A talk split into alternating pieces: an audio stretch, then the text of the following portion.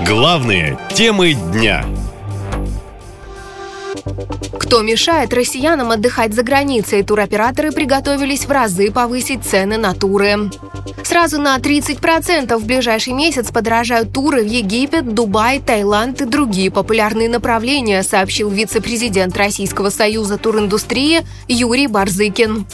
На цены очень влияет и курс, а он у нас, сами понимаете. И проблемы, которые сейчас возникают с авиаперевозками. То дроны летают, то наши самолеты без нужных запчастей простаивают. При этом никто не отменял высокий сезон. А это сентябрь-октябрь. Вот все вместе и наложилось.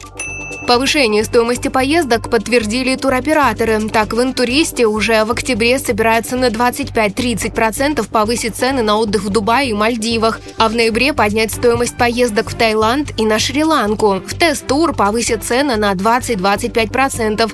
В среднем недельный отдых в Таиланде на двоих в четырехзвездочном отеле с полным пансионом обойдется в 250 тысяч рублей. В Египте от 200 тысяч, Арабские Эмираты 160, а на Мальдивах и вовсе от 300 200 тысяч и выше, говорят туроператоры. Простым людям такие цены не по карману. За границу поедут только богачи, говорит гендиректор туроператора «Дельфин» Сергей Ромашкин. Сейчас люди только начинают покупать туры на зимний период, но мы уже видим, что объем бронирований падает.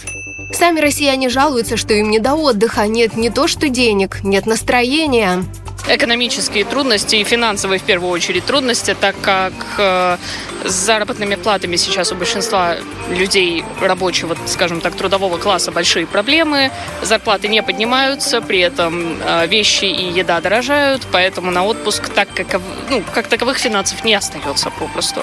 Денег нет. Пенсионеры путевку не дают, обещали.